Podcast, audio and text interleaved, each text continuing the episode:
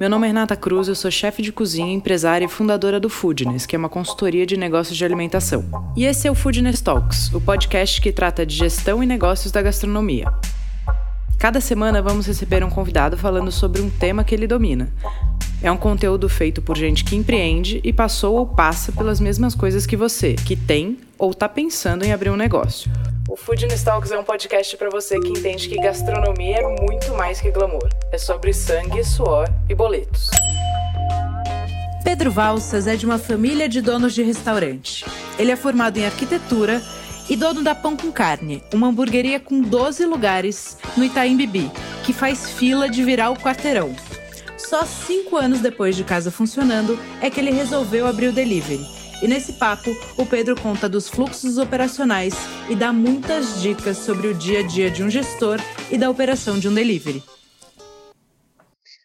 Bom, mais um Foodness Talks, dessa vez com Pedro Valsas, que é dono do Pão com Carne. Pedro, tudo bem? Olá, bom dia, Rê, tudo bom? Tudo ótimo, Começando, você? Tudo tranquilo, dias e dias de restaurante, então um pouco de estresse, um pouco de tranquilidade, um pouco de tudo. Um pouco de tudo, né? Você estava me contando que a noite anterior foi, foi complexa. É, muitas emoções. Para quem trabalha com restaurante, tem que entender que, que tem dias de calmaria, tem dias de emoção. Quando tem muita calmaria, todos os problemas vão vir juntos. Mas é assim, né? A gente vai levando e vai resolvendo o dia a dia. Sabe que eu, eu trabalhei com eventos muitos anos, né? E eu falei, sempre falei que a, no evento a gente só tem uma certeza, que vai dar errado. Só precisa saber o que e que horas. É, é, é, na verdade, até ontem eu fiz um post colocando sobre isso, sobre ontem, que deu um, a gente teve um problema, é, foi uma noite ótima, mas teve um problema de, de sistema do, do, do aplicativo, né? E a uhum. gente perdeu quase uma hora no pico. E eu estava fazendo um pouco a correlação em relação a você ter salão e delivery, né? Que são é, são negócios muito diferentes. No salão, a gente se prepara muito para não ter problema. Então, a gente se antecipa para evitar que o problema chegue ao cliente. Já no delivery é ao contrário, a gente se antecipa a saber que vai ter problema e a gente só pensa como a gente vai resolver, porque vai dar, vai dar BO, sempre dá, e não, nunca é diferente. Tipo, que nem hoje, à noite, a gente abre o delivery vai ter BO, certeza. Aí, Sim. como a gente resolver, vai ser o, o, o nosso ônus, mas vai ter BO, não tem jeito. Sim, isso é verdade. Fê, me conta um pouquinho assim, como começou a Pão com Carne? Da onde veio? Você já tinha ideia? Você já tinha um projeto? É, bom, minha família vem de restaurantes há mais de 100 anos, né? A gente, meu avô começa na Espanha um restaurante chamado Horcher, Uh, depois ele traz para Buenos Aires, uh, onde meu pai também se integra e vira chefe de cozinha. Uh, ele era advogado, aí ele foi se metendo na cozinha, foi aprendendo e ele assume a cozinha do restaurante, que era um restaurante. Meu avô trouxe uma ideia muito diferente, que era o cardápio ao vivo. Então você tinha uma sala de cardápio onde você provava os pratos e aí você escolhia. Foi um restaurante de muito sucesso na Argentina, depois teve a oportunidade de abrir ele aqui em São Paulo, meu pai trouxe para cá. Então, a, acaba que toda essa história eu acabo começando a viver a gastronomia desde pequeno. Uh, depois, uh, meu pai aqui trabalhou muito pela gastronomia do país, junto com Laurent Sudô, Emmanuel Bassolet, toda essa galera eu conhecia desde pequeno que vinha comer cachorro quente em casa e fazer reunião. E aí comecei a ir para o Bocuse d'Or, comecei a estar tá muito nesse meio e os próprios chefes de cozinha falaram, tipo, o Eric Jacan, o Manuel, todo mundo falou, mano, sai da cozinha, meu, para, vai fazer outra coisa que, meu, vai fazer outra coisa que, que isso é, é, é muito desgastante. E aí eu escutei, fui para arquitetura, minha mãe é arquiteta, gosto muito de arquiteto, sou formado em arquitetura pela, pela Belas Artes, uh, mas a questão da cozinha sempre bateu na minha porta e eu sempre gostei, principalmente quando eu consigo juntar arquitetura, gastronomia. Fui DJ durante 10 anos, então a parte musical é bem importante, gosto muito de fotografia, e eu consegui juntar tudo isso num restaurante. Trabalhava como arquiteto. Uma hora falei: Ah, quer saber, cara, eu vou abrir um, um, um restaurante, vou abrir uma hamburgueria, faço um hambúrguer legal, o pessoal gosta, tenho toda uma ideia, um conceito. E aí saí do meu emprego, Fiquei dois anos procurando um ponto para abrir, né? Uh, não achava, não achava, não achava, e meu dinheiro acabando. Eu tinha feito, eu era bom de economizar dinheiro. E aí, no último mês, quando eu tava para acabar minha grana, eu já tinha ligado pro meu chefe e falado: e aí, minha vaga tá disponível? E aí, eu encontrei um lugar uh, muito perto aqui de casa, então é um bairro que eu conhecia, eu sabia como as pessoas uh, se movimentavam no bairro. E encontrei um cara que estava vendendo ponto, que naquela época era uma coisa complicada, né? Porque a galera vendia ponto, tipo, o cara te cobrava 500 mil reais por nada. Tipo, você fala, meu, mas você tá vendendo o quê, cara? Mas era um cara muito sensato, ele me vendeu uma estrutura, ele já tinha uma estrutura, engraçado que chamava Pão Itália, e hum. eu já tinha o nome Pão e Carne, então a gente estava bem perto. E aí a gente implantou a uh, hamburgueria, uh, começamos com um funcionário só, em 2015, Pedroca, que está comigo até hoje, também com o mesmo nome, parece que a gente fez de propósito. E a gente começou uh, com um funcionário em 2015, meus pais, uma ex-namorada minha, e começamos a tocar o barco. É, muito trabalho, horas e horas de trabalho, mas foi bem legal, foi assim bem gratificante é, começar pequeno, começar no perrengue. A cozinha de produção era a cozinha da minha da casa da minha mãe, então, era um negócio, acordar de manhã, sete horas da manhã, para cortar bacon, eu acho que é a pior coisa que você pode fazer com uma pessoa. Tenho trauma até hoje, mas isso é muito bacana. Conta, conta para quem está ouvindo, porque assim, a gente acaba atingindo bastante gente fora de São Paulo, né? Explica um pouco ali de onde você está, que bairro. É, o, o Itaim Bibi é um bairro plano, Uh, então isso faz que as pessoas se locomovam, um pouco diferente dos Jardins, que talvez é um bairro mais pirambeira. Uh, é um bairro misto, então é um bairro que você tem muito, muitos escritórios, mas também tem muitos apartamentos, então você acaba tendo um giro uh, bom tanto no almoço com a galera do escritório, quanto no jantar com o pessoal do bairro. Uhum. Então foi um bairro que tipo foi o bairro que eu cresci quando eu cheguei da Argentina, porque eu sou argentino, nasci em Buenos Aires. E então era uma coisa que meio que também já conhecia muita gente aqui. Minha escola era no bairro, então meus amigos também eram mais de próximo do bairro. Então isso acaba facilitando um pouco na hora de você escolher um ponto, porque imagina, sei lá, se eu abrisse na, no extremo da Zona Leste, provavelmente meu amigo que mora aqui do lado não ia ser meu cliente. Ele ia ir uma vez para para sei lá, para prestigiar, mas não ia estar tá sempre lá.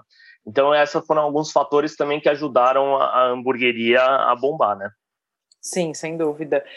E o conceito da, do, do, pão com carne sempre foi ser pequenininho, porque conta um pouco de como é seu salão, a estrutura, para quem ainda não conhece. É, a, a, gente na época, acho que a gente foi uma das melhores hamburguerias que abriu na época. Uh, a, a, hoje a Pão com Carne tem 27 metros quadrados, então é bem pequena. Uh, a gente tem um sistema que a pessoa entra, faz o pedido, aguarda ser chamada e por ordem de saída vai sendo sentada em dois balcões com cinco lugares, mais um balcão com dois, e fora a gente tem alguns tonéis com, com bancos e tudo mais. Então sempre foi um sistema. A questão foi ser pequena e a questão foi ser simples. A gente quis voltar. Na época que a gente abriu, que era 2015, o burger estava eh, gourmetizado, né? Tipo, o pessoal estava. Eh, tava, eu falava, é, burger gourmet era mais 10, mais 10 reais na sua conta para tipo levantar, porque muitas vezes era um simples x salada. Então a gente quis voltar com a simplicidade do burger, tanto que a maioria dos nossos burgers são os clássicos, né, x salada, x burger, x bacon, mas a gente também quis voltar com a essência de você comer um sanduíche, de você comer é, uma coisa que você come com as mãos, que é de uma maneira mais simples, numa bancada, é, com o cara já te olhando para você levantar, porque ele quer comer também. A gente trouxe a Coca KS, que na época só estava no boteco, e a gente tinha ela, então o cliente gostava. Então a gente trouxe também um jeito mais simples e a casa sendo, mesmo, mesmo a casa sendo muito pequena, tendo 27 metros quadrados e 10 lugares, a gente atendia uma base de 10 a 12 mil pessoas por mês. Uh, isso, isso porque a gente tinha um giro e isso porque a gente criou um sistema para as pessoas entenderem que não podia reservar lugar, que a prioridade era de quem ia comer, que a gente estava organizando e a gente sabia o que a gente estava fazendo. Então a gente acabou criando meio que um conceito, os clientes abraçaram e foi muito legal. E é, bom, é, é muito legal até hoje, mesmo na pandemia, ela estando né, é, funcionando só para takeout. Sim. E aí, o delivery, que é muito tradicional, né, especialmente para esse tipo de produto, é, você abriu só cinco anos depois, é isso? É, eu, abri, eu, eu, eu acho que tudo na vida você tem tempos, né? É, eu não gosto muito dessa galera que quer crescer, é, crescer loucamente, crescer por crescer. É, entendo que às vezes o pessoal tem mais sócios, né? Então também o crescimento acaba ajudando a, a poder uh, ter um rendimento maior, maior. Mas como eu não tinha sócios e como eu estava muito na operação, eu demorei pelo menos dois anos e meio para não ter uma posição fixa dentro do restaurante. Então, quer dizer, quando eu comecei, eu fazia caixa, broiler, tudo. Depois a gente foi, né? Depois eu fui indo para o salão, até o último que eu fui o, o recepcionista. Uh, então, eu precisava de um tempo para também curtir um pouco o meu negócio e precisava de um tempo também para dar uma descansada na cabeça, porque eu sabia que o delivery é outro negócio é outra Sim. patologia, é outro sistema, é outra ideia. Então, o que a gente começou a fazer foi o seguinte: mais ou menos um ano antes, a gente começou a soltar um delivery da Pão para entender quais eram os problemas do delivery, porque o delivery tem, é, o, acho que o principal dele é uma logística, né? Tipo, é, para a gente é muito fácil no salão, o cara tá a no nosso caso, a 3 metros da cozinha, então é muito rápido a chegada. Se tiver qualquer erro, o conserto é muito rápido, é, o pedido não esfria, o, bem, o mal passado, que geralmente tem uma temperatura um pouco mais baixa, chega perfeito, e aí você muda para um negócio que a comanda chega tudo junto, porque não tem um, um, um caixa para cadenciar pedido, você tem um motoqueiro que vem buscar e leva de vez em quando para 7 quilômetros num dia frio, de chuva, ou etc, etc. Então era um sistema muito diferente. Então a gente começou a estudar isso para tentar ver o que, que a gente podia se adiantar para ter menos problema. E tá. aí, quando a gente fala, beleza, tá na hora de abrir o delivery, a gente começou a implantar o delivery e o delivery abriu exatamente duas semanas antes da pandemia, totalmente na cagada, mas foi ótimo. O, o timing perfeito, né? Exato. Exato. Tem uma coisa que você falou que eu acredito muito também, que é delivery é outro negócio, né? Não é colocar comida na caixa e dar para o motoboy entregar. É muito mais complexo do que isso. É, ele tem uma complexidade, acho que é, é desde processos, né? Você precisa ter processo. É, uma das principais questões é o seguinte: é, o, o, a pão a gente tem um caixa, então quer dizer é, a gente fala, ah, tenho 27 metros quadrados e é pequeno, beleza. Só que eu tenho uma fila, essa fila é cadenciada pelo caixa, que isso cadencia a cozinha, que isso cadencia o salão.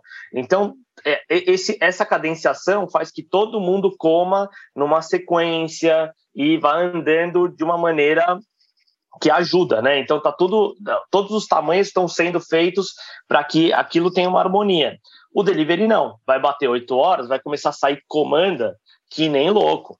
Então, tipo, é como se tivesse 300 pessoas pedindo ao mesmo tempo. Então, você precisa começar a criar uma logística, porque senão você se atrasa, ou senão você precisa de um espaço muitíssimo maior. Uh, a, a, questão mesmo que você falou de embalagens é uma coisa que a gente, eu desenhei a embalagem da Pão, dentro do que eu acreditava, trazendo a mesma experiência que a gente tinha na loja para o delivery. Então você, você não está lá com o cliente, então você não pode falar, nossa, o que aconteceu? Então você tem que fazer quase tudo. O delivery tem que ser quase perfeito para dar problema, mas para ter um rendimento bom.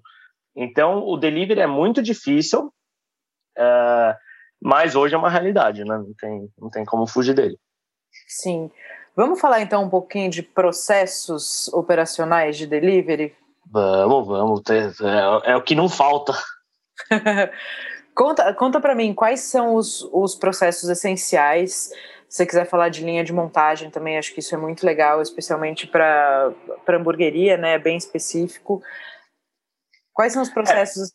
os, os essenciais? Assim, acho que a gente tem que dividir por algumas lacunas, né? É, e, e, mais ou menos na mesma pegada do restaurante. Você tem da, da, parte de produção e da parte de atendimento. Geralmente a parte, de, a parte de atendimento, eu acho que é uma da, que o pessoal ainda não entendeu que precisa ter um atendimento no delivery. Então, quer dizer, você precisa criar canais de comunicação para o seu cliente poder falar com você, você precisa ter alguém que esteja instruído para poder falar com esse cliente, você precisa se possível, fazer um, um pós-venda quando alguém faz alguma reclamação. Ah, mas eu não consigo ter acesso ao número do cliente. Bom, então faça o cliente ter acesso a um número seu. Uh, são coisas que você tem que começar a ir mexendo para poder uh, manter aquele cliente como você manteria na loja. Já em relação a processos de produção, é, eu acho que assim no delivery o delivery ele tem uma tendência a todos os pedidos virem ao mesmo tempo. Então, quer dizer, é, os picos sempre são os mesmos. Então, você tem que estar preparado com uma estrutura que consiga atender esses picos. E no delivery, que nem a gente tenta, uh, hoje usando alguns equipamentos, uh, tirar algumas cadências, que é porque geralmente quando você tem, no processo de uma cozinha, você tem que ter a cocção, coordenada com a finalização, porque senão, é, vamos dizer, o, o burger é feito na broiler, esse burger ele tem que ir o mais rápido possível para o montador, para ele poder montar e você não perder qualidade desse produto. Uh, hoje você consegue, com um conservador de proteína, consegue começar a dar um pouco de tempo para esse, esse, esse montador uh, não ter que sair correndo e, e errar.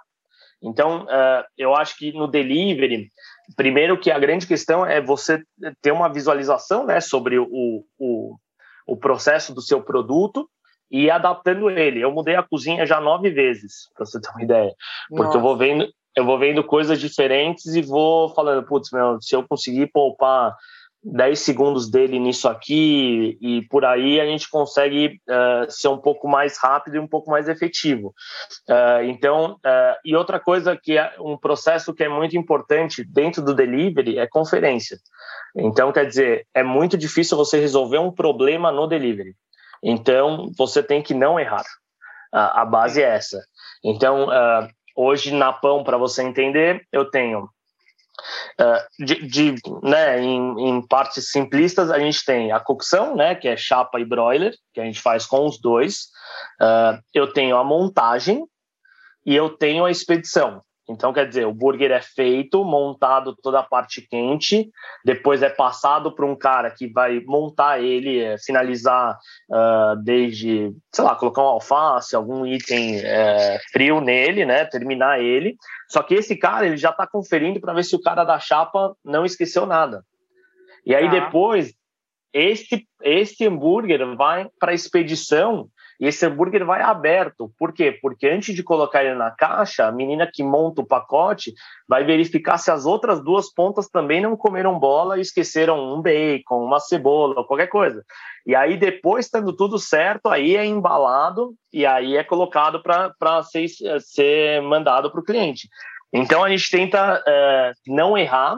A gente, todos os pedidos, eles vão com. Uh, os meninos têm uma canetinha colorida para identificar quem verificou, quem tudo, para a gente saber também quem está errando, para a gente poder cobrar.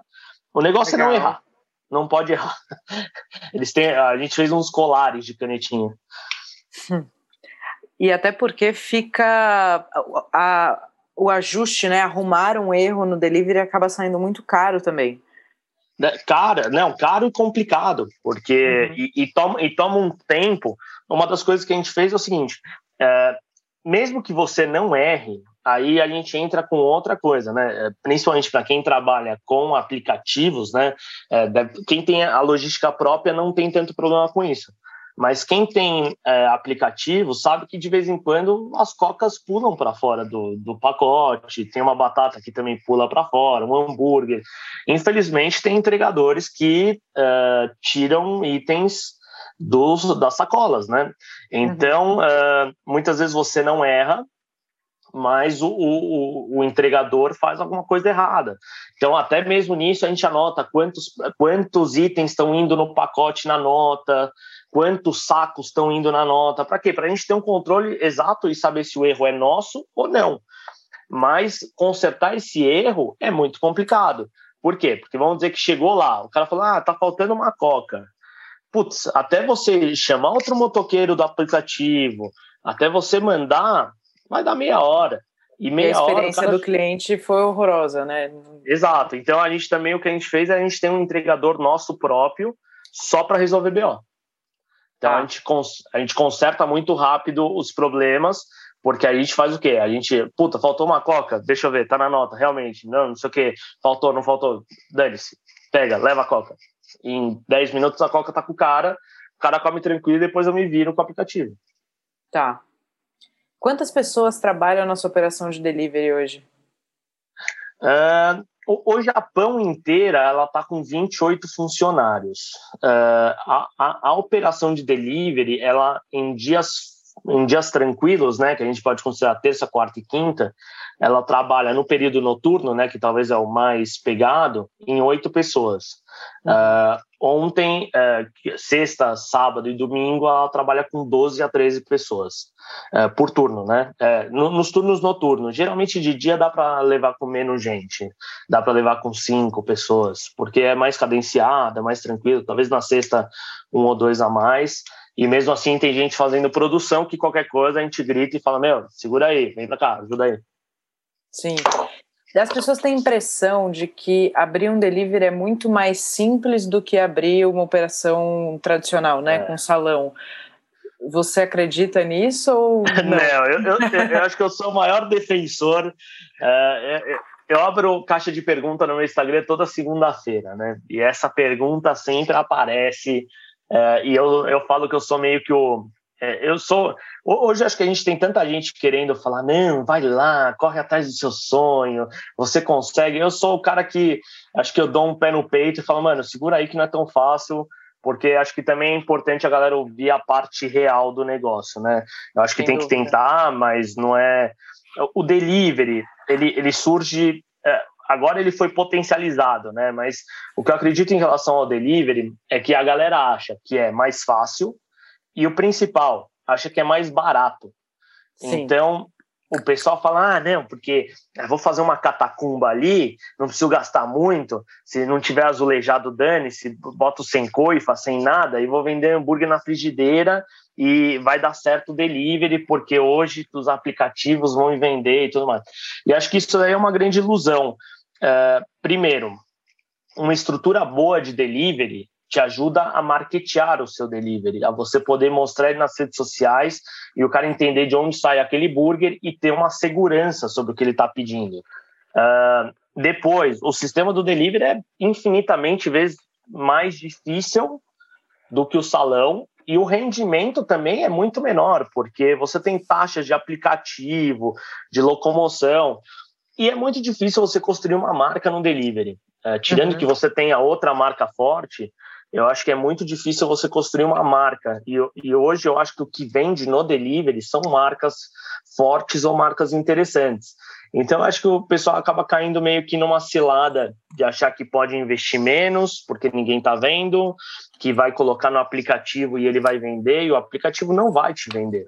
O aplicativo tem 55 milhões de restaurantes, por que, que você vai estar tá em destaque? Não vai. Então, o pessoal se engana acha que é uma forma de começar. Alguns começam assim e dão certo, mas a grande maioria não. Então, acho que delivery não é tão fácil assim. Bom, não acho, tenho certeza. Salão é muito mais legal. É, salão é muito mais bacana para você conquistar cliente e tudo mais. E essa questão de ficar abrindo delivery improvisado, eu acho que é, é um fardo a virar só um, um hobby, porque a maioria não vai para frente. Você tem que ser muito bom para que vá para frente. Sim, e, e, é um negócio complexo, né? Falando de, de processos, vamos, vamos fazer como se fosse um, um pedido desde que ele entra pelo aplicativo, todos, todos os caminhos que ele corre dentro da cozinha e dentro da sua operação até chegar na mão do cliente para as pessoas entenderem a complexidade do, do processo. É, a, a questão, assim, é, é, eu, vou, eu vou passar o processo que a gente faz, que é um processo que eu acredito que seja bem elaborado, porque a gente criou várias é, situações para tentar não errar. Então, você começa com uma comanda que surge é, de uma impressora E ela pode vir ela sozinha, como pode vir acompanhado de 300 outras comandas. É, quando, quando, que quando ela vem sozinha é lindo, né? Mas quando tem uma hora que não depois, é, para quem estiver assistindo, é, depois dá uma olhada no meu Instagram, tem uma foto de um dia que a gente fez a festa junina da comanda, que a comanda era tão grande que a gente começou a fazer que nem bandeirinhas de, de coisa, porque de vez em quando ela dispara, assim, ela não. É Sim. lindo, né? Você se emociona, mas. É, mas é, desespera... é tão lindo quanto desesperador, né? Exato. Se você não estiver preparado, você tá fudido. Então, o que acontece? Quando a comanda chega, a gente já faz uma conferência da comanda, porque muitas vezes os próprios integradores de comanda não conseguem te soltar uma comanda que tem uma leitura fácil. Então, quando essa comanda já chega para a gente, a menina que fica na expedição, ela contabiliza quantos itens tem. Então, ah, dois burgers, mais uma batata, mais não sei o quê. Para quê? Para os meninos poderem ter uma visualização e não errar. Essa comanda vai para o nosso para nossa área de cocção, que a gente tem uma chapa e uma broiler. Só para as pessoas entenderem, a, a, coisa da integração é quando você, o aplicativo, a pessoa faz o pedido no aplicativo e é uma, uma, um, um sistema que integra o aplicativo com o seu sistema interno da loja. É Exato. É e aí o sistema interno já imprime a comanda. Você não precisa ficar digitando o que o cara pediu. Ele já, tipo, ele, ele o, o pedido do iFood já é passado diretamente para o seu sistema, que faz a contabilização, mas também ele te imprime a comanda. Tá. Aí, ao imprimir essa comanda, ela vai para a área de cocção, que é o chapeiro, né? Hoje a gente usa broiler e chapa. Uh, o, o chapeiro dá ponto nessa carne, coloca o queijo e os itens quentes. Uh, depois a gente passa isso para uma chapa, na qual a gente derrete os queijos e tudo na chapa porque é muito mais fácil de limpar que uma broiler. Quem, quem trabalha com broiler, que é uma churrasqueira a gás, tem que saber que de vez em quando ela, com muitos pedidos, ela começa a incendiar e tudo mais. Então, quanto menos dejeto você conseguir colocar nela, melhor. E aí, essa comanda, ela vai seguindo, né? Ela, ela sempre vai acompanhando o pedido. Ela Esse vai andando burger, com o produto. Ele vai andando com o produto. Então, uh, depois de pronto, a gente tem uma conservadora de proteína que são umas gavetas, que nem as do McDonald's, do Burger King, uh, que a gente coloca, uh, eu, eu, chamo que é quase um descansador de luxo, né? Porque ele descansa a carne para tirar. Uh, na hamburgueria eu não descanso a carne, no delivery sim, porque no delivery essa carne vai ficar estática por muito mais tempo e vai soltar mais suco e a gente não quer isso. Uh, Nisso, a comanda fica guardando junto com ele na, na, na conservadora de proteína e depois um montador vai pegar essa comanda para finalizar. Então ele pega essa comanda, vai pegar, vai chapear o pão, né? Que a gente tem uma toaster, né? Que é uma chapeadora de pão vertical, vai montar, tá montado essa comanda junto com ele, vai para uma área de, de, de, de expedição, que é, é uma mesa aquecida, que segura o pedido lá até o pessoal da finalização poder olhar aquele pedido e falar: está tudo certo. Tendo tudo certo, ele vai para a caixinha, caixinha identificada, a caixinha a gente coloca o que tem, é colocado junto os acompanhamentos que vão nessa caixa, é conferido para ver se vai bebida, não vai bebida, tudo mais, é montado o saco, lacrado, e depois de lacrado e marcado para ver quem foi a última pessoa a conferir, isso vai para uma mesa térmica de expedição, onde fica aguardando o entregador uh, chegar ou a gente cantar os pedidos. Nisso é dado para o entregador que é do iFood, no nosso caso, do aplicativo. Isso é importante. Muita gente acha que os, os entregadores são nossos, mas eles são uh, do aplicativo. Para cada pedido vem um entregador e esse cara leva para casa do cliente. E aí se finaliza. Uh, dentro do nosso pacote vai um contato nosso, que é um WhatsApp, caso o cara tenha algum problema, porque muitas uhum. vezes o aplicativo não responde. Uh, se haver qualquer problema, a gente é chamado, a gente resolve tendo nosso entregador próprio ou chamando outro entregador. Uh, mas a, a maioria, a gente tem uma quantidade de acertos bastante grande, porque todo esse processo é verificado em todas as pontas. Perfeito. E o pós-venda? É, e nisso também faltou a fritadeira, que também é coordenada junto com a chapa para as fritas serem colocadas naquela área de expedição e a pessoa poder ver se tem fritas ou não, né? Que eu esqueci da, da parte de fritadeira. Tá, perfeito. E no pós-venda, como é que você trabalha isso? Uh, a, a, gente, na verdade, a gente tem um pós-venda, a gente tem uma, uma funcionária que fica só em relação a isso. Então, muitas vezes a gente acaba tendo uh, esse contato direto por ter o, o WhatsApp do cliente. Uh, alguns problemas muito maiores a gente tenta com o com o próprio pessoal do aplicativo tentar conseguir algum contato para poder dar um alô no, no cliente, falar, putz, o que aconteceu, como aconteceu. A gente tenta fazer uma sondagem de todos esses problemas, tanto na, na questão do do próprio, da própria avaliação né, que a gente tem no aplicativo, mas a maioria da galera também gosta muito de reclamar no Instagram, né? Então a gente acaba pedindo um contato da pessoa, tenta entender, tenta ver por que, que não chegou tão legal e tudo mais, para a gente tentar melhorar na próxima. Mas a gente não deixa casos sem resolver. Atualmente, a gente está tendo muito menos pós-venda, porque a gente está conseguindo muito mais resolver no, no momento. Então, quer dizer, com, com, esse WhatsApp, o cara já entra em contato, a gente já resolve, e a gente consegue, consegue que isso não vire um problema para ser resolvido no outro dia. Mas tem vezes, tem pessoas que não entram em contato e aí a gente tenta sondar para conseguir o contato da pessoa. Tá. E o, o Instagram funciona também como um call center, né? Ele é, ele é um, ponto de contato muito importante com o cliente. É, eu acho que a, talvez seja o principal, né? É, uhum. Porque é, mesmo a gente não querendo que seja, né? Eu, eu instruo meu, eu instruo a Natasha que faz nosso faz toda a parte de atendimento, né? Ela gerencia a cozinha, também faz esse pós-venda. Eu falo que o trabalho dela, quanto melhor for, menos mensagem eu vou ter no meu Instagram.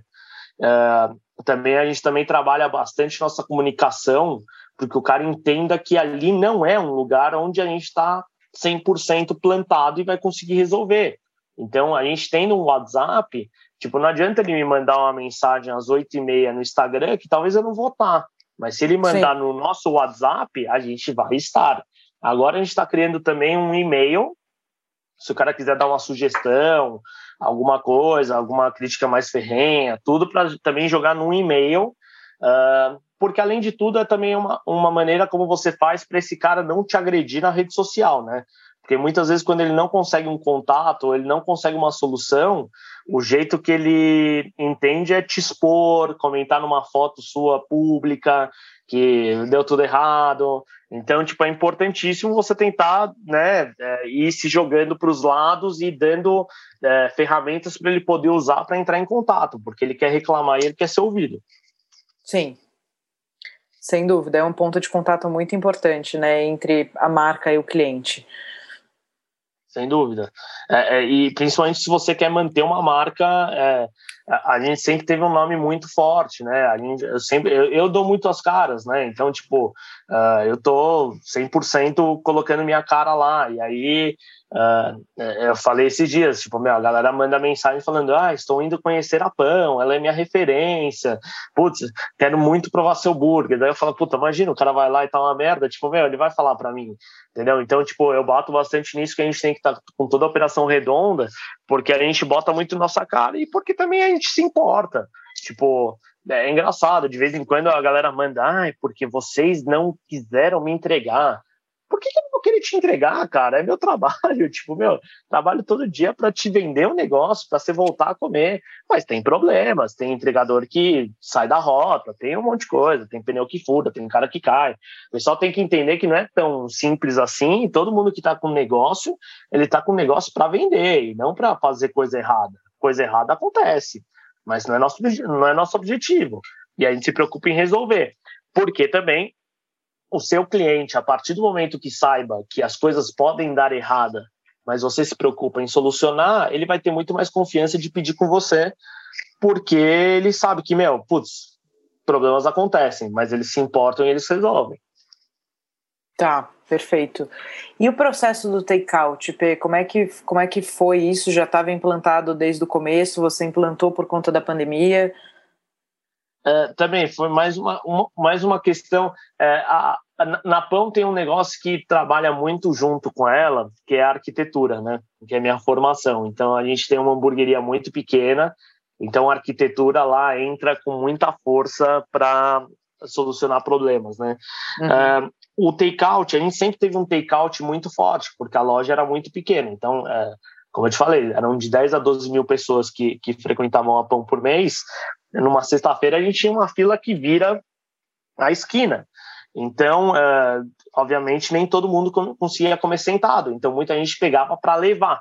Então, essa cultura do take-out já estava instalada dentro da hamburgueria.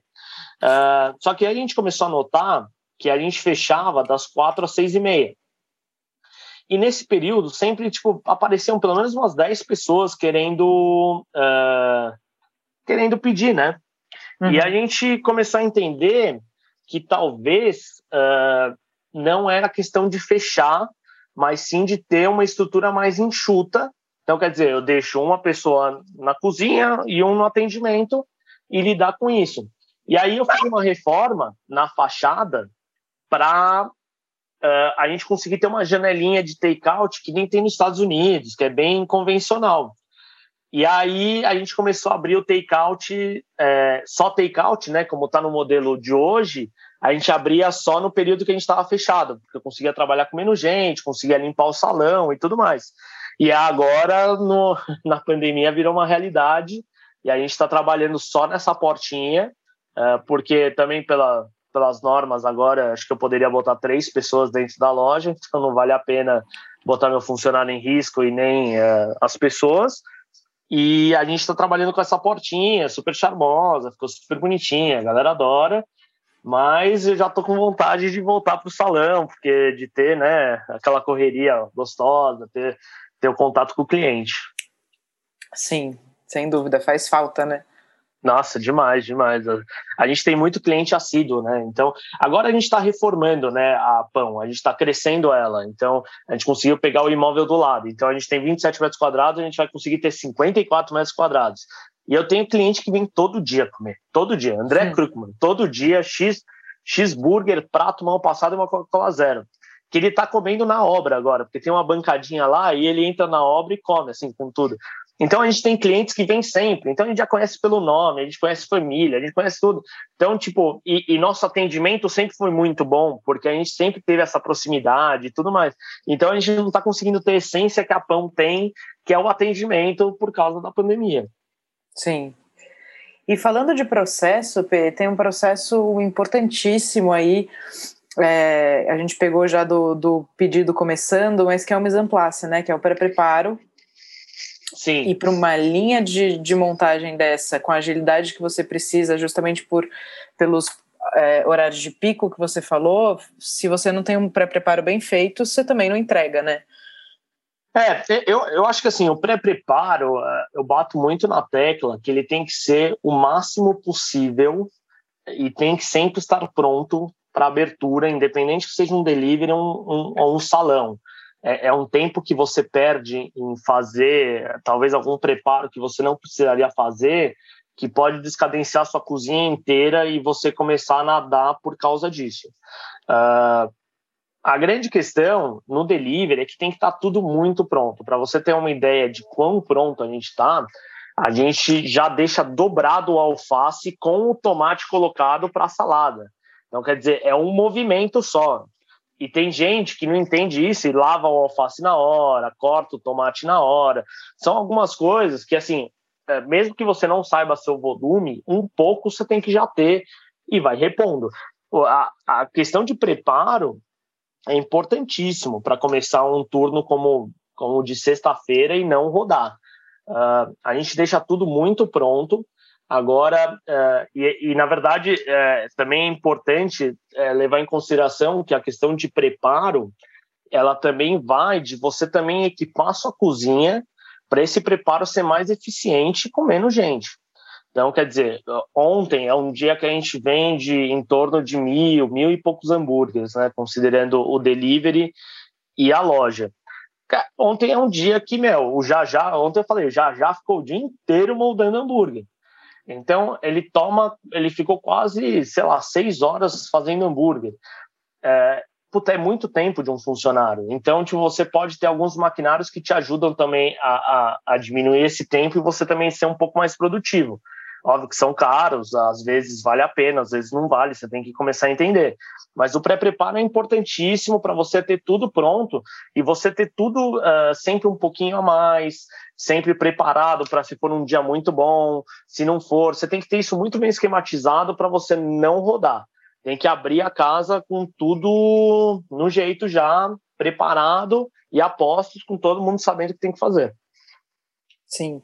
E o fluxo também é muito importante, né? Você falou que você já fez nove mudanças. Isso é natural, a gente vai pensando em maneiras melhores de fazer aquilo, né? Mas o desenho de fluxo, ele surgiu já quando você foi desenhar a cozinha do delivery, você já fez esse, esse processo todo para abrir o mais perto do ideal possível? Uh, se, você for pegar a, a hamburgueria e o delivery, eles têm sistemas de cozinha diferentes, né? Eu, eu falo que a hamburgueria é um sistema de, de, de, de virar, de rodo, então quer dizer, o cara pivota, então ele está produzindo para um lado, ele vira e finaliza. Então, quer dizer, uhum. uh, e no delivery a gente tem um sistema que é de linha, né? O, o, o burger começa a ser preparado no fundo, indo em direção aonde ele tem que sair. É, quando eu projetei a cozinha, é, eu já aprendi com o tempo que é mesmo que você planeje quase tudo, faça sistemas, na operação você vai entender realmente quais são os fluxos e onde estão os erros dessa cozinha. Então, quando eu fiz a cozinha, eu deixei ponto de elétrica, ponto de água, ponto de gás, ponto em tudo que era canto. Porque eu falei, se eu precisar modificar essa cozinha com o tempo, eu vou ter o ponto de infraestrutura já no lugar.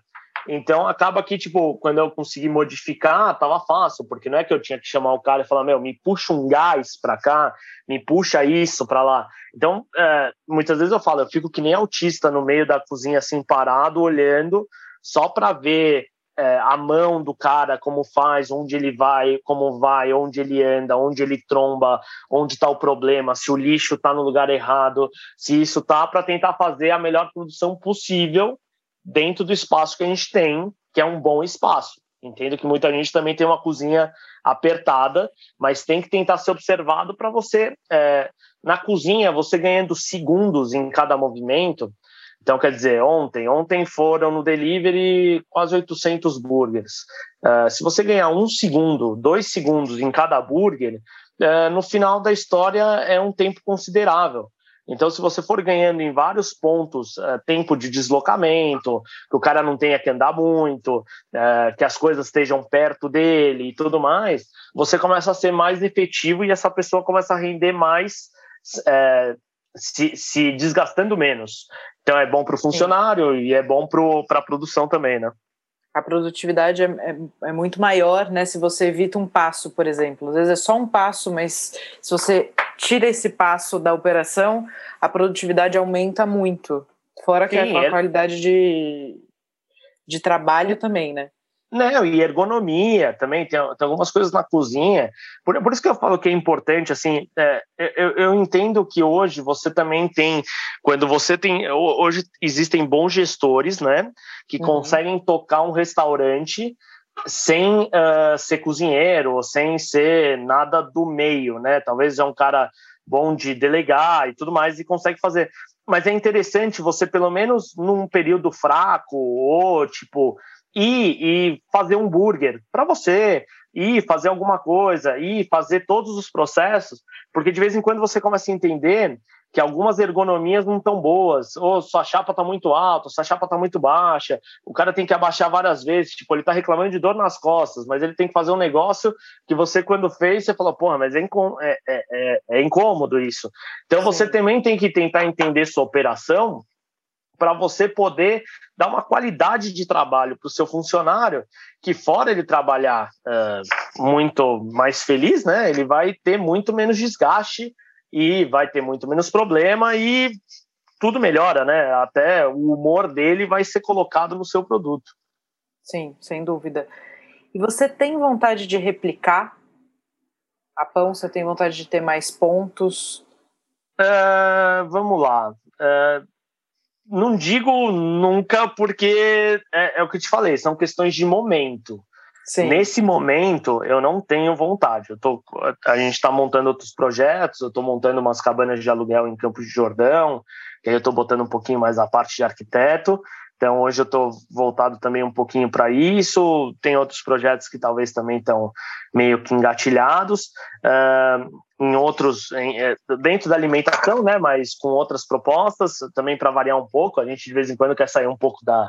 Do, é, às vezes você deixa o restaurante rodando e você acaba começando a ver que é só ficar azeitando e não tem mais tanta novidade. Aí você quer criar e aí é um pouco complicado mas eu não tenho vontade hoje de abrir outras pão com, pão, pães com carne, uhum. loja física. Porém, talvez eu tenha uma ideia de delivery, uh, de ampliar nossos pontos de delivery de uma maneira diferente. Uh, Para você entender, eu gosto de estar próximo do meu funcionário. Uh, a Pão sempre foi assim. Então, para mim, hoje, sei lá, alugar uma Dark Kitchen na Moca, contratar uma equipe para estar tá lá e ir até lá é um deslocamento meu que eu não quero. E se eu não fizer esse deslocamento, eu não vou ter uma constância com aquele funcionário, ele não vai entender a pão com carne e provavelmente não vai comprar ideia. Então, talvez eu tenha uma ideia de crescimento de pontos uh, de, de delivery por food trucks. Então, uh, por quê? Porque aí eles vão, são abastecidos uh, na pão, onde eu estou, onde a gente está, a equipe tá lá, entra no truck, vai para a zona leste, abre o raio, vem de volta. E aí eu posso ah. no outro dia, e aí no outro dia eu posso falar, ó, oh, meu, deu merda nisso, não deu merda naquilo. Posso estar muito mais próximo dos caras e posso ter um, um uma produtividade melhor e posso conseguir gerir aquilo melhor. Mas com calma, com calma, não sei, vamos vendo, uma coisa de cada vez. Agora a gente está com a reforma da loja, que já está me tomando bastante tempo, então eu, eu não gosto de também me aturdir de fazer 10 mil coisas ao mesmo tempo, porque senão eu não consigo participar dos processos e, e muitas vezes eu quero participar. Sim, perfeito. Muito bom. Mais alguma coisa de, de operação que você acha importante falar? Ah, vamos ver. É que na verdade tudo, tudo gira em torno disso, né? De uma visualização geral uh, do que você quer entregar, como você quer entregar e tentar achar a melhor forma de você uh, entregar aquilo de uma maneira que seja efetiva, né?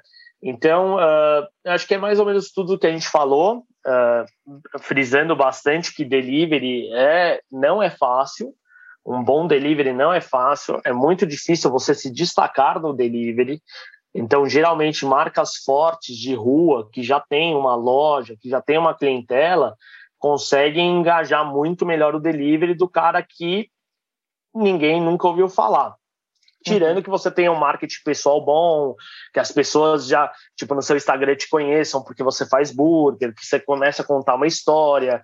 Eu, eu acho que é importante, importantíssimo, na verdade, o pessoal entender que o delivery tem que ter uma experiência, uh, uh, uh, embalagens, mesmo da mais simples que seja, mas com identificação, detalhes, são importantes para o cara entender que aquilo não está sendo feito num fundo de quintal que hoje eu acho que não passa tanta credibilidade, principalmente pelas normas sanitárias do, do deli, do, de tudo, né? Hoje a gente está numa pandemia, então é, a gente criou várias também é, coisas uh, eh, para hamburgueria em relação a essa pandemia. Ninguém abaixa a máscara de jeito nenhum.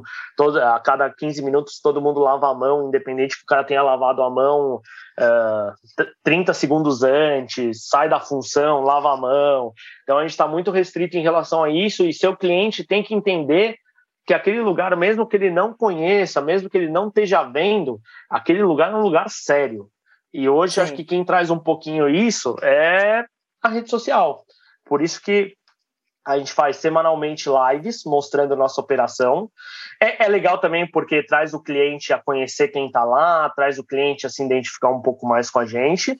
E eu no meu Instagram pessoal é, eu mostro muito o, os bastidores, tanto que agora eu vou criar um close friends para mostrar mais ainda. Então, tipo, quem tiver no Close Friends, a gente vai mostrar o dia a dia e vou mostrar, vou falar todos os nossos BOs, como a gente resolve, como a gente pensa em resolver. Óbvio que todo caso é um caso, mas pelo menos para o pessoal ter uma linha de, de pensamento, que eu acho que é o importante em qualquer negócio. Não existe fórmula pronta, existe você aprender a solucionar problemas.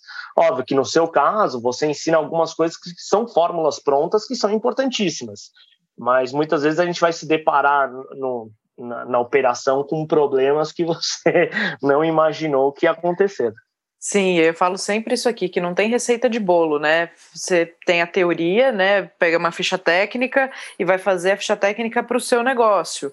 É, não tem fórmula mágica, não tem. A gente pega pega a essência e transforma aquilo dentro, né, constrói a, a, nossa, te, a, a, nossa parte técnica em cima de uma teoria.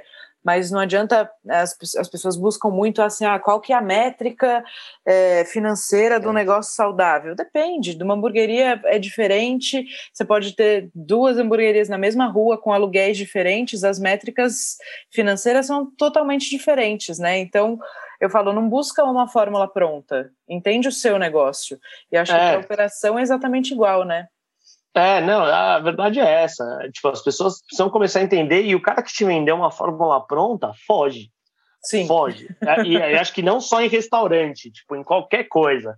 Não existe, não existe, é, não existe fórmula do sucesso. É, e, e, e, eu hoje acho que como, como acabei naturalmente mostrando nossa operação e meu, pai sempre ajudou muitas pessoas na gastronomia, né? Então acho que eu puxei um pouquinho dele. Então acho que por isso que eu respondo perguntas, por isso que eu mostro, por isso que eu ajudo no Instagram e tudo mais, porque quanto mais bons negócios a gente tiver, acho que é melhor para o nosso país. A gente começa a aumentar a nossa régua, a gente começa a se cobrar para ter umas coisas melhores. Mas o pessoal tem que entender que não existe uma maneira pronta e a única maneira que você tem é entender o seu negócio e entender como pensar. A gente tem que fazer as pessoas pensarem, não quererem tudo pronto. Que isso é uma coisa que acontece acho, muito na cozinha, né? O cara quer a receita pronta. Aí ele tem que fazer uma modificação, fudeu. Ele não sabe. Ele fala, não, mas pô, se eu não botar essas 30 gramas, como eu vou fazer? Não, tem, tem, tem que. Tentativa e erro acho que é muito importante também no negócio. Sim. E, e tá tá com clareza que isso vai acontecer, né? Que existe esse tempo de, de maturação do negócio, de, tempo de maturação seu enquanto gestor e que a necessidade de adaptação ela é permanente, né? Uma coisa que existe para sempre dentro de um negócio. E tudo tem seu tempo, né? Que é, isso é importante. Acho que hoje o pessoal está querendo pular etapas Uh, até mesmo por isso que tem muita gente hoje abrindo deliveries por abrir em casa. Ah, eu quero ser empreendedor e já vai abrindo. Só que o pessoal tem que entender que muitas vezes é legal você ir trabalhar num restaurante para você entender um pouquinho da operação, você estudar, comprar um curso, entender que entender que um restaurante não é só produto, não é só o, o, o, é importantíssimo o seu produto ser bom, é uma das coisas que vai fazer seu restaurante bem. Mas você sabe muito bem que se as contas estiverem erradas, você está vendendo de graça um bom produto e não vai ser saudável. E por isso que tem restaurantes bons que fecham. Então o pessoal tem que entender que o negócio é complexo, que não é porque a pessoa sabe. É, eu, eu tenho uma teoria que é o seguinte: por que, que todo mundo. Ninguém, quando, sei lá, é despedido, pega o FGTS, ninguém fala, ah, vou abrir um laboratório de bioquímica. Porque uhum. ninguém entende porra nenhuma de bioquímica, mas todo mundo acha que entende de comida porque come. Ah, não, eu, eu sei comer, eu gosto de não sei o quê. Eu, não é só gostar, é um negócio, como qualquer outro. Você tem que entender que você fazer um bom hambúrguer é importante, mas se ele não estiver atrelado com outras 300 mil coisas, não vai funcionar. É melhor você fazer seu hambúrguer com seus amigos. Então a gente tem que botar isso na cabeça das pessoas. Por quê? Porque eu, eu não quero ser o cara que vai tirar o sonho de ninguém, mas tem que ver se realmente é um sonho ou se é o que o cara acha mais fácil no momento, que é abrir uma coisa que ele tem uma referência. Então, tipo, ah, eu sei fazer tal coisa, eu cozinho. Muita gente cozinha, mas para cozinhar profissionalmente é outra história. É outra história. É, não é um hobby. É, exatamente. E tem uma coisa que você falou que eu acho legal, que é se tem vontade de abrir uma hamburgueria, um restaurante, vai trabalhar em um, né? Nem que você fale pro cara, fala, cara, eu queria fazer um estágio aqui, eu quero ficar dois meses porque eu tô querendo ver se é isso mesmo que eu quero. Tem é. uma frase do Rafael Despirit que eu acho que não é dele também, mas que ele fala bastante, que é você gosta da coisa ou da ideia da coisa? É. A, a, ideia de ter um restaurante é muito sedutora. Agora, ter um restaurante, estar todos os dias lá, quando o alarme tocar de madrugada, o seu telefone vai tocar, né? Você tem que gostar da coisa. A ideia Não, da coisa é mágica. Agora, a coisa em si é complexa. É, é ó, vou te dar um exemplo. Você, é, eu estava ouvindo um podcast seu é, com uma menina que acho que trabalhou para você, que abriu um restaurante, que teve problema com a coifa. É, ai, eu esqueci o nome A Fabi. Dela. É. Que teve Cara, uma Porra, eu ficar ouvindo, eu passei meu ano inteiro, eu falo, ano, meu ano passado foi o CCC, coifa, covid e cabana, porque eu comecei a cabana, teve o covid e a coifa me fudeu a vida. Cara, eu fiquei oito meses para resolver um problema de coifa com uma vizinha que tinha uma audição, ela tem aquele ouvido perfeito, é, com outro. A moral da história, assim, tipo, juro por Deus, é, é, foi a primeira vez que me deu vontade de desistir do negócio, porque. E falando nisso, numa, no quê? Numa empresa estruturada. Por quê? Porque daí você fala, ah, putz, estou com problema na coifa e acabei de abrir o restaurante. Tá bom, cara, você vai ter que investir mais uma grana. Puta, não tenho. E aí, o que, que você faz? Eu investi mais 55 mil reais na minha coifa para resolver o problema eu, hoje eu, te, eu, eu falo, é, eu, eu, não falo com orgulho, mas eu tenho uma coisa de 105 mil reais. Tipo, para não ter problema e eu vou falar que acho que ficou barato para eu ficar tranquilo. Esse ano eu nem estou sabendo nada da coifa. Então, quer dizer, tem muita coisa que vai bater em você, tem muita coisa nada a ver que vai bater em você. Vão reclamar dos entregadores estarem fumando maconha na rua, que você não tem controle sobre eles. Vão reclamar que, puta, vão fazer umas reclamações que você vai falar, mas está de brincadeira, e seu psicológico vai ser sendo afetado porque você tem carinho por aquilo, você está fazendo. Mas essa questão é a seguinte, não é tão glamouroso assim ter um restaurante bacana. Não Sim. é tão, não é tão mágico assim. Mas você pode chegar num ponto que vai ser muito legal, mas não é para todo mundo não. É, e é, é, é, só importante ter clareza que assim a ideia da coisa é muito sedutora, a coisa em si é bastante complexa. Ah, é. Eu me formei em arquitetura, achei que ia estar tá fazendo projeto de prédio, é, prédio comercial, grandes arquitetos, e não, não é assim. Mas faz parte. E as cabanas estão prontas já? Já, já podem, as pessoas já podem alugar? É, ainda não. As Cabanas está sendo um projeto que essa primeira eu estou construindo com minhas próprias mãos. É, eu gosto muito de fazer coisas com as próprias mãos, né? Então, é, nessa a gente se aventurou a estar tá em todo o processo. Então, como meus pais estão em campos isolados, eu vou a cada 15 dias, faço exame PCR, então está um pouco difícil de, de construir rapidamente, mas ela já está quase ficando pronta. Quem quiser acompanhar é arroba. A gente está mostrando todo o processo de construção e acredito assim, se tudo der certo, acho que para março a gente vai começar a abrir as primeiras é, locações em soft opening e depois vem mais seis cabanas então, só que essa daí acho que a gente não vai construir inteira, a gente vai botar uma equipe, porque senão essa só vai ficar pronto para 2030. Muito bem. E para as pessoas te seguirem nas redes, a sua arroba da hamburgueria é arroba pão com carne, underline hamburgueria. E o Isso, seu, a sua? A minha é arroba Pedro Valsas.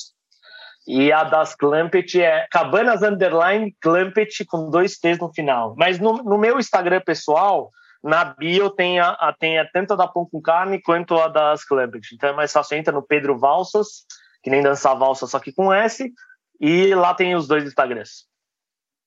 Perfeito, muito bem. E para entrar no Close Friends, para ver as suas o, dicas, como é que as pessoas. O, o Close Friends tem um link na bio daquele Linktree é, para fazer uma, um pré-cadastro. Então a gente está a gente está pegando uh, os e-mails da galera, porque no Instagram muitas vezes não aparece para todo mundo. Então a gente está captando os e-mails e algumas coisas que as pessoas querem, e depois a gente vai acabar disparando para todo mundo um e-mail explicando como vai ser. Uh, esse primeiro está sendo bem caseirão, assim, estou fazendo eu mesmo, mas acho que tem muita coisa legal para mostrar. Então a gente, depois, se der certo, se for legal, a gente vai fazer mais algumas, uh, mais alguns meses. E só entrar lá e se cadastrar. E também lembrando, só que tem meu curso na The Burger Store. Uh, a turma desse mês já está cheia, mas para o mês que vem é só entrar no www.theburgerstore.com.br que tem meu curso de gestão de equipe, arquitetura e eficiência na cozinha. Tá bom, presencial. maravilha. Esse presencial. Maravilha. Então tá bom, meu querido, muito obrigada. Imagina, Rê, obrigado você. Segundo, segundo papo em menos de em menos de, de um mês. Um mês. é, sabe que eu gosto de falar, acho que é, é muito importante para todo mundo é, um pouco de informação, o que você faz nos podcasts, o que você faz no Instagram. É, até eu sou um dos que joga muita gente para ir, principalmente para a parte técnica, para a parte de ficha técnica tudo mais, que eu, eu, eu tenho uma noção boa, mas sinceramente não é a parte que eu gosto. eu gosto mais de estar tá lá no front, com a equipe, uh, na cozinha e tudo mais, e também um pouco na, na, na parte de mídia e tudo mais, mas é bem bacana e acho que isso fortalece muito as pessoas, principalmente quando a gente consegue dar informação que realmente ajuda porque hoje a gente tem muita gente no mercado, na verdade, que não está no mercado ensinando e te falando como abrir uma hamburgueria de sucesso sem nunca ter tido uma hamburgueria de sucesso. Então, Sim. a gente tem que abrir o a gente tem que abrir o olho dessa galera. Com certeza. Então, muito Bom, obrigada, meu querido. Bom final de semana. Obrigado para você também. Aproveite, se cuidem, usem máscara e vamos passar por isso e teremos dias melhores. Maravilha. Um beijo, Pê. Muito obrigada. Beijo. Tchau, tchau.